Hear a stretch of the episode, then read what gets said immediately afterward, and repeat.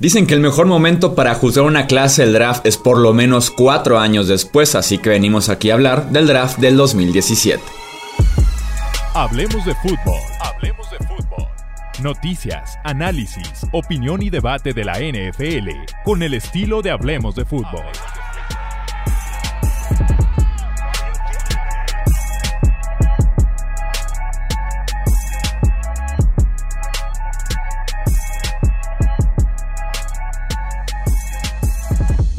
¿Qué tal amigos? ¿Cómo están? Bienvenidos a un episodio más del podcast de Hablemos de Fútbol. Yo soy Jesús Sánchez, me acompaña Álvaro Rodríguez para platicar cuatro años después de lo que fue el draft 2017. La verdad, una clase que sembró ciertos cimientos de lo que tenemos actualmente en la NFL. Mucho buen talento que tuvimos en aquella eh, clase del draft. Bienvenido Álvaro, ¿cómo estás?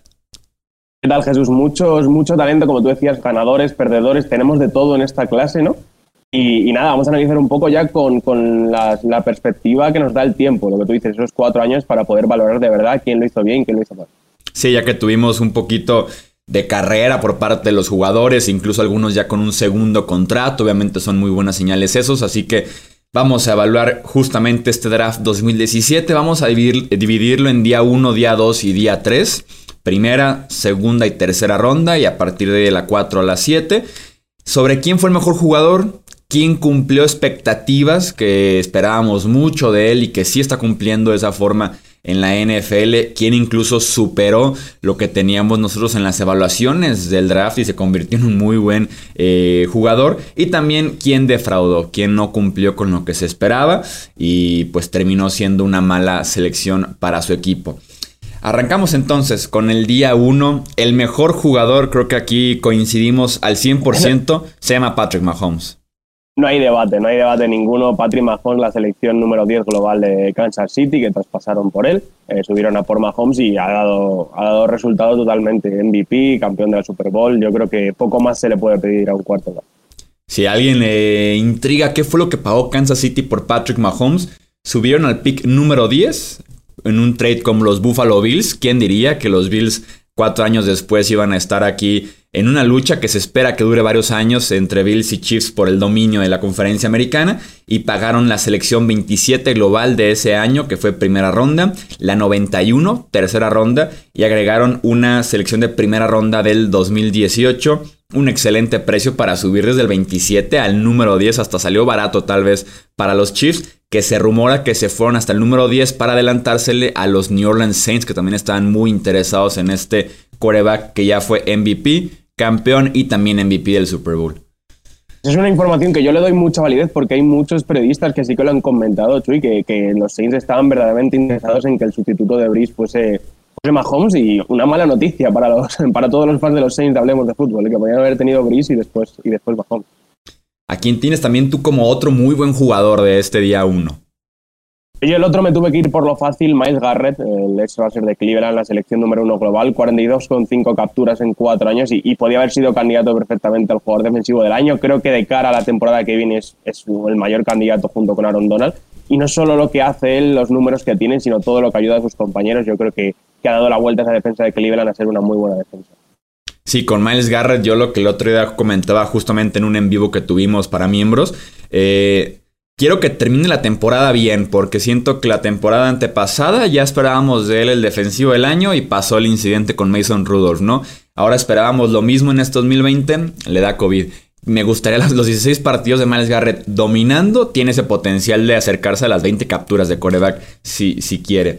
Y también en esa misma clase, ¿Hay que le puede quitar la corona a Aaron Donald? Yo creo que es Miles Garrett. Sí, sí, sí, es Miles Garrett. Y en esta misma clase también está otro candidato al defensivo del año que se llama TJ Watt, que ha estado ahí dos años consecutivos peleándole. Entonces, buenos pass rushers que nos dejó este 2017. ¿Quién cumplió en tu libro que decías esperaba mucho y el tipo se convirtió justamente en eso? Yo esperaba muchísimo de Christian McCaffrey, el corredor de que seleccionaron los Panthers en la selección número 8 global de Stanford. Es verdad que la gente decía que quizá no podía correr por dentro, no sé si recuerdas que era pequeño, que... pero en verdad en Stanford corría mucho por el interior entre los tackles y lo hacía muy bien. Y además luego recibía, retornaba, podía hacer todo en equipos especiales. A mí me gustaba mucho para mí era el segundo mejor corredor de esta clase y al final 4.600 yardas en, estos dos años ya ha conseguido un contrato grande y bueno, la última temporada se la pasó lesionado, pero no se nos puede olvidar ¿no? el grandísimo jugador que es McCaffrey. Sí, había muchísimas dudas sobre su durabilidad. En ese momento llegaba a compartir el backfield, después se lo entregan por completo y ya ha cumplido perfectamente bien en los tres downs. Yo en esta categoría incluía a Jonathan Allen, el defensive tackle que ahorita está en el Washington Football Team. Tal vez era de los dos, tres mejores jugadores de esa clase 2017. Inexplicablemente cayó un poco al número 17 en aquel draft 2017. La temporada anterior fue el tercer mejor pass rusher interior en calificación según Pro Football Focus, nada más detrás de los dos mejores, Aaron Donald y Chris Jones. Ya tuvo temporada de 8 capturas, de 6 capturas de Coreba, que son una muy buena cantidad por un tackle defensivo. Creo que se esperaba mucho y ha cumplido bastante bien en esa línea defensiva del Washington Football Team. Y quizá un jugador un poco tapado también, que no se le da mucho mérito a lo que hace, pero, pero muchísimo trabajo sucio también. ¿Quién superó tus expectativas en este draft del día 1? Pues para mí, eh, tengo que decir de Sean Watson, eh, el quarterback de Clemson eh, en los Texans. yo la verdad es que después de su último año en colegial no esperaba mucho de él. Es verdad que tuvo muchas intercepciones, creo que muchos balones que cayeron del, del lado malo para él. Lanzó 17 intercepciones en el último año y demostró unas lecturas yo creo bastante mejorables. Creo que es algo que todavía sigue mejorando en la NFL, pero es que su talento de brazo, su capacidad de correr, de dejar escapar de la presión, yo creo que le hace uno de los cinco, si no siete, ocho mejores cuartos de la NFL Liga a día de hoy. Y era un jugador en el que no confiaba tanto como otros.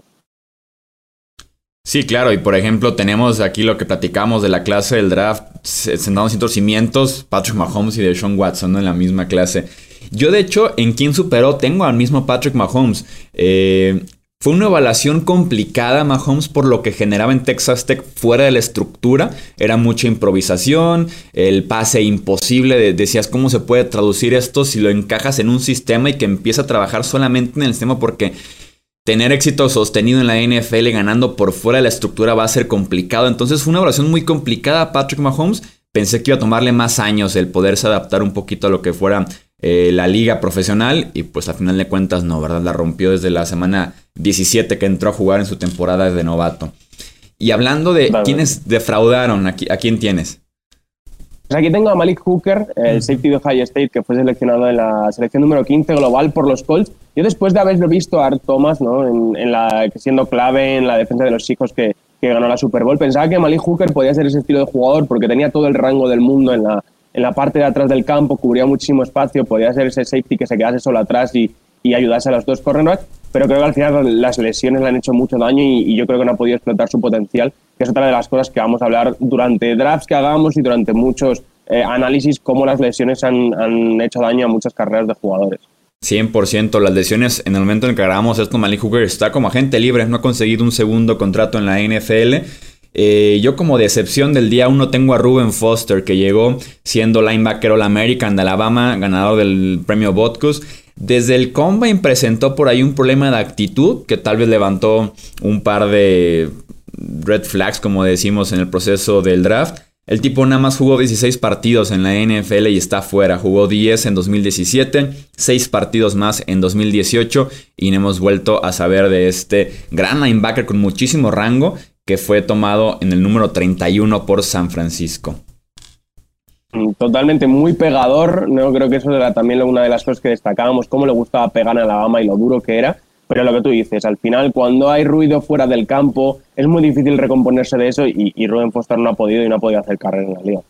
Hablemos del día 2. ¿Quién es el mejor jugador que nos dejó ronda 2 y ronda 3 de 2017?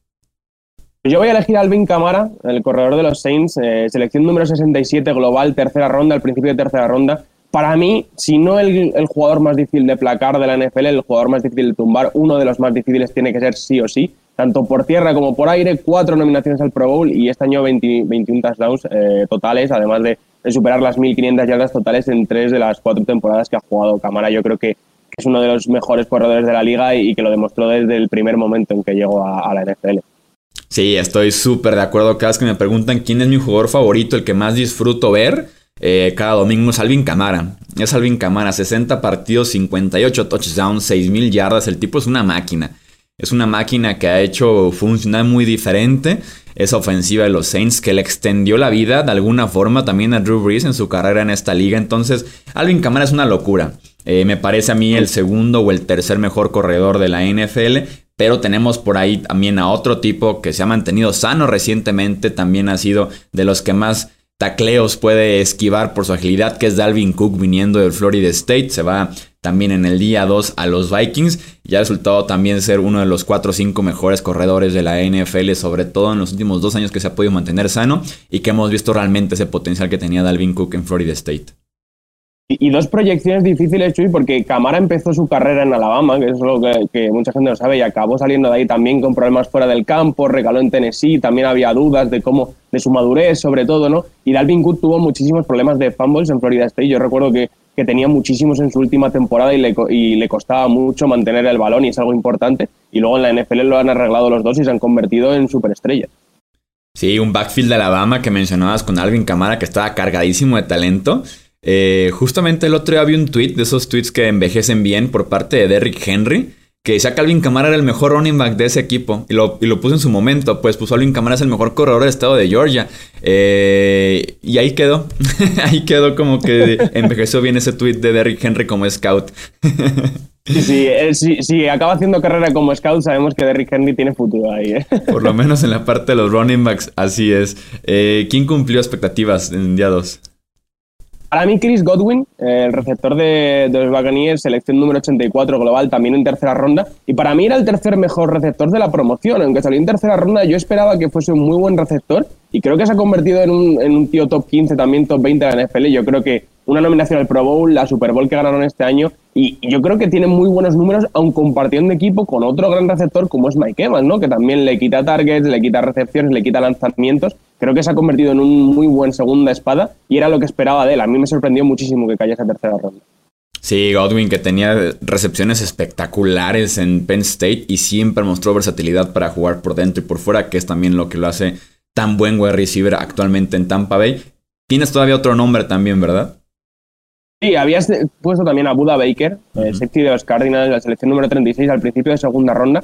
Y pese a su tamaño, también para mí era el tercer mejor safety de esta clase, con, bastante diferencia. Me gustaba que siempre estaba cerca del balón, eh, en Coli siempre hacía jugadas y, creo que eso lo ha mantenido también de cara a la NFL. Siempre está cerca de la línea, siempre consigue hacer jugadas sobre el balón. Ha sido dos veces primer equipo el Pro y, yo creo que es el líder ¿no? de esa defensa de los Cardinals. Así que otra muy buena selección aquí en, segunda ronda. Otro jugador que cumplió con los lo que yo esperaba de él. Yo a quien tengo en esta categoría, tal vez un nombre no tan conocido, pero también un favorito personal desde la clase, el draft y actualmente, Trey Hendrickson, el pass rusher que venía de Florida Atlantic. Daba la impresión de que el tipo siempre ganaba. Obviamente se podía cuestionar la competencia con la que estaba participando, pero en el pass rush el tipo siempre estaba cerca del coreback y con los Saints pasó justamente eso. Lástima que fue utilizado realmente bien hasta su última campaña ahí en Nueva Orleans.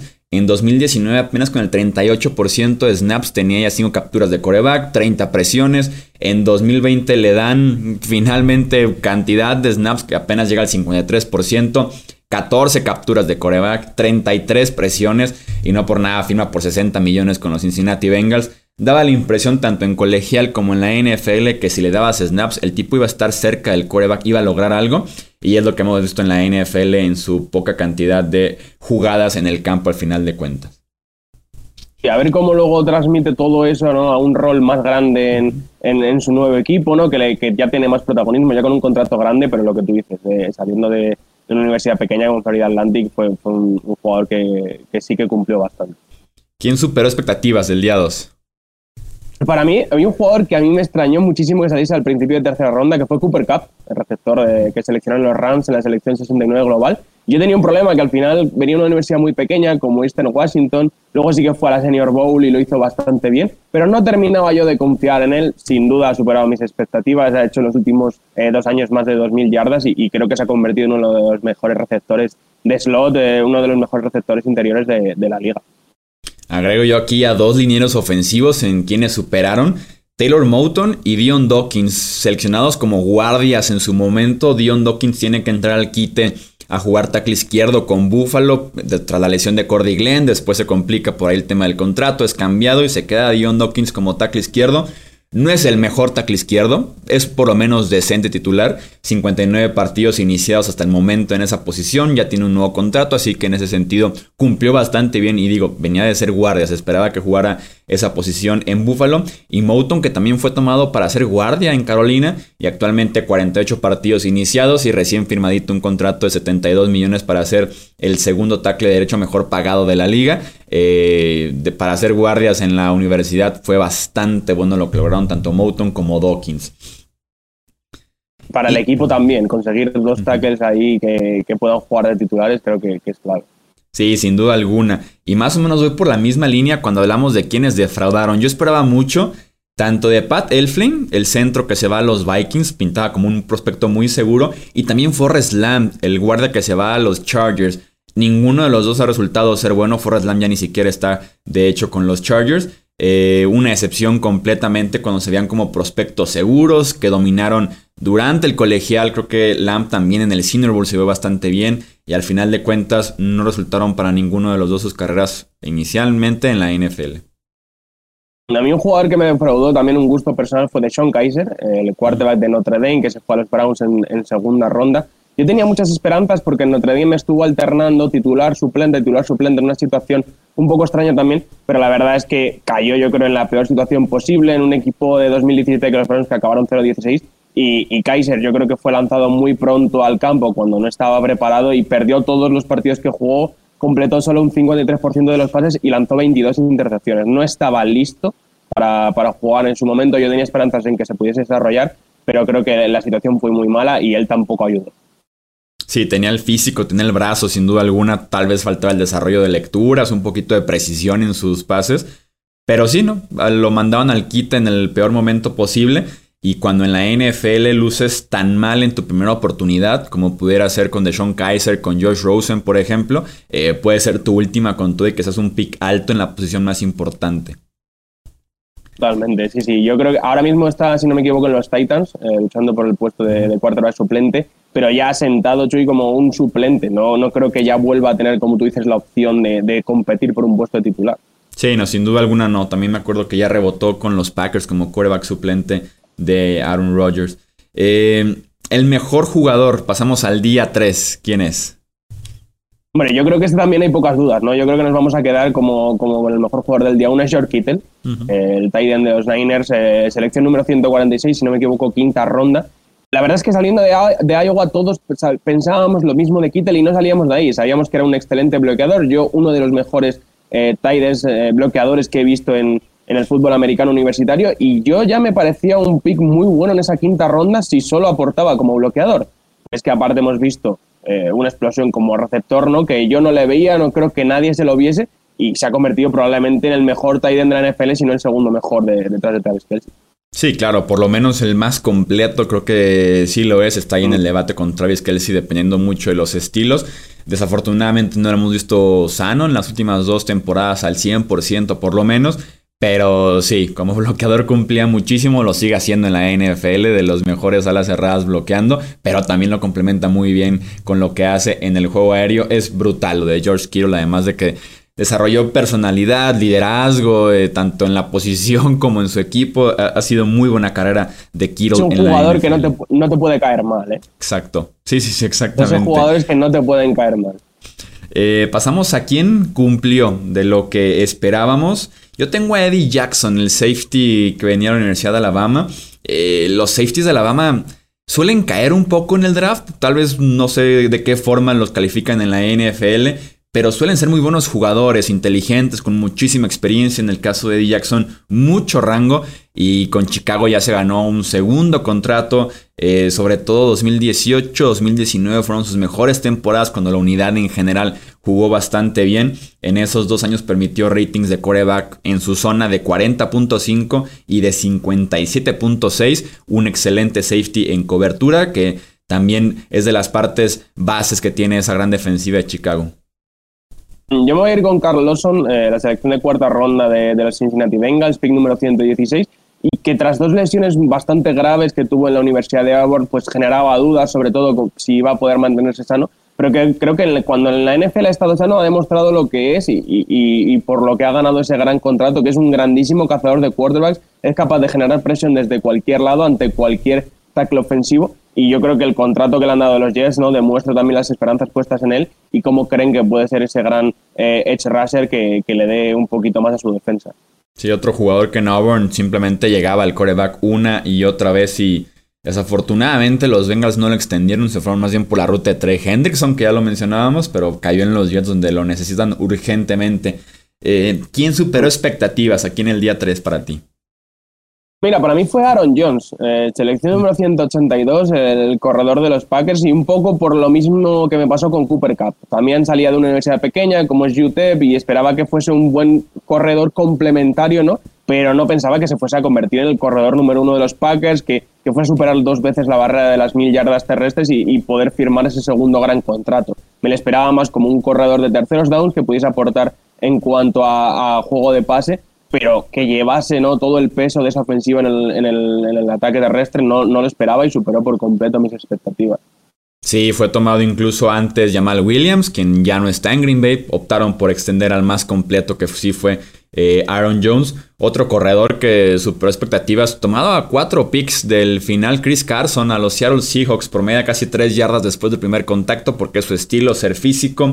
61 tacleos rotos en tres años, es el líder de ese backfield de los Seahawks, por más que traigan jugadores para apoyarlo, sigue siendo el que domina los toques eh, ahí con los Seahawks. Y también el linebacker Matt Milano, de los mejores jugadores en cobertura, también recién extendido por los Buffalo Bills, se ha convertido en una pieza muy importante en esa defensiva de Buffalo. Y la actitud de Carson Chuy, lo que tú decías, le traen un primera ronda, le gana el puesto, eh, le traen jugadores para competir con él y siempre acaba ganando, siempre acaba ganando y también es otro de los jugadores más divertidos de ver, ¿no? Lo que tú decías, la capacidad para romper tacleos, la dureza con la que va, a mí también es uno de mis, de mis favoritos, Chris Carson. Y cerramos entonces este episodio platicando de la que es tal vez la mejor clase del draft, del mejor equipo que lo hizo en aquel 2017 y también el que lo hizo peor, ¿no? El mejor equipo, creo que no hay mucho debate, deben de ser los New Orleans Saints, que se llevan el A más, se llevan el 10 perfecto con esta clase del draft, que creo que puede envejecer al punto de decir que es de las 5 o de las 10 mejores clases del draft en la historia que hemos tenido en la NFL. En el pick número 11, Marshawn Lattimore, el cornerback, que ya fue novato defensivo del año, ¿no? En el pick 32, Ryan Ramsick, el tackle ofensivo que ha sido tres veces All Pro en cuatro temporadas, también recién extendido su contrato. En el segunda ronda, Marcus Williams, actual jugador etiquetado como jugador franquicia de los Saints, un excelente safety en cobertura. Tercera ronda, Alvin Camara. Ya platicábamos de todo lo que ha hecho Camara. También fue novato ofensivo del año, dos veces eh, All Pro. En tercera ronda también Alex Ansalon, un linebacker cumplidor, que se acaba de ir a Detroit, pero estuvo ahí como suplente, jugando de vez en cuando para los Saints. Y también en tercera ronda, Trey Hendrickson, que ya también platicábamos eh, de él. No se puede tener una mejor clase del draft, yo creo, en este proceso. Y al final es muy difícil no conservar a todos lo que hablamos por el tema de salarios, por el tema de contratos, pero si consigues que esa clase del draft aporte en su contrato rookie todo lo que aportó la clase de los Saints, yo estoy contigo en que tiene que ser un 10, mm, sí o sí. Sí, o sea, te quedas con el mejor tackle derecho de la NFL, con un corredor top 3, con un cornerback top 12, tal vez como Larimore, con un safety top 15, como lo es Marcus Williams eh, sí, no, brutal lo que hicieron los Saints en esa clase del draft. Y que insisto. Muchos equipos pagarían por tener la mitad, yo creo. De sí, con, tener nada más el tackle y el corredor estás ya cubierto, ¿no? O el safety y el cornerback. Y extiendes un poco el dominio que tienen los Saints porque se estaban cayendo. Y viene otra vez el empuje con Sean Payton Drew Brees y esta clase del draft, más los que se fueron sumando en otras clases, ¿no? Eh, y el peor equipo, me duele porque de por sí nos dicen que siempre estamos en contra de ellos. ¿Por qué? Siempre, siempre. Pero ellos los buscan, o sea, no hacemos nosotros nada más que evaluar lo que ellos hacen. Y son los Raiders, en ese momento todavía de los Oakland Raiders. Eh, una clase del draft con Garion Conley, eh, Obi Melinfongu, Eddie Vanderdoes, David Sharp, Markel Lee, Shalom Luani, Gillan Ware, Elijah Hood y Trayvon Hester. Eh, adivina cuántos siguen con los Raiders, Álvaro. Te, te lo iba a preguntar, te diría que ninguno. ¿Ninguno? Ninguno. Cuatro años después, ni un solo jugador de esta clase del draft está con los Raiders. No, yo creo también los fans de los Raiders que sepan que, que, no, que no es nada personal. Nada, nada, nada, nada. Y si lo evalúas como en su momento el pick, eran picks de alguna forma arriesgados. Gary Conley fue temprano, eh, jugaba un poquito más en el slot, no era, era más bien Marshawn Larimore, el buen esquinero de Ohio State, y fueron muy temprano por Gary Conley. Por ejemplo, Obi Melinfongu no se esperaba que fuera un, pick de día 2, pero explotó en el Combine. En el Combine rompió récords y buh, van los Raiders por Obi Melinfongu. Entonces, podías encontrar desde ahí ciertos riesgos que tomaron ellos y que no resultaron al final de cuentas. Totalmente. Yo, yo en, en, la valoración del draft en su momento creo que no es tan mala nota como le ponemos ahora, pero si arriesgas y sale mal, hay que ponerte la peor nota de todo el draft. Sí, totalmente. Cuatro años no deberías tener a ni un solo jugador ya en tu equipo. No funciona así la NFL. La cosa es llegar al segundo contrato o por lo menos que te sirvan como titulares durante esos cuatro años baratos y ninguno de esos tampoco lo fue en su momento con los Oakland Raiders. Ah, nosotros no queremos hablar mal de ellos, ellos solitos se ponen. Eh, y hasta aquí dejamos entonces este episodio del podcast de Hablemos de Fútbol. Álvaro, nuevamente muchísimas gracias. Muchas gracias, Jesús. Recuerden suscribirse, dejar su comentario, su like, un review también en este podcast para que pueda seguir creciendo. Yo soy Jesús Sánchez y eso es todo por este episodio. Gracias por escuchar el podcast de Hablemos de Fútbol. Para más, no olvides seguirnos en redes sociales y visitar hablemosdefutbol.com.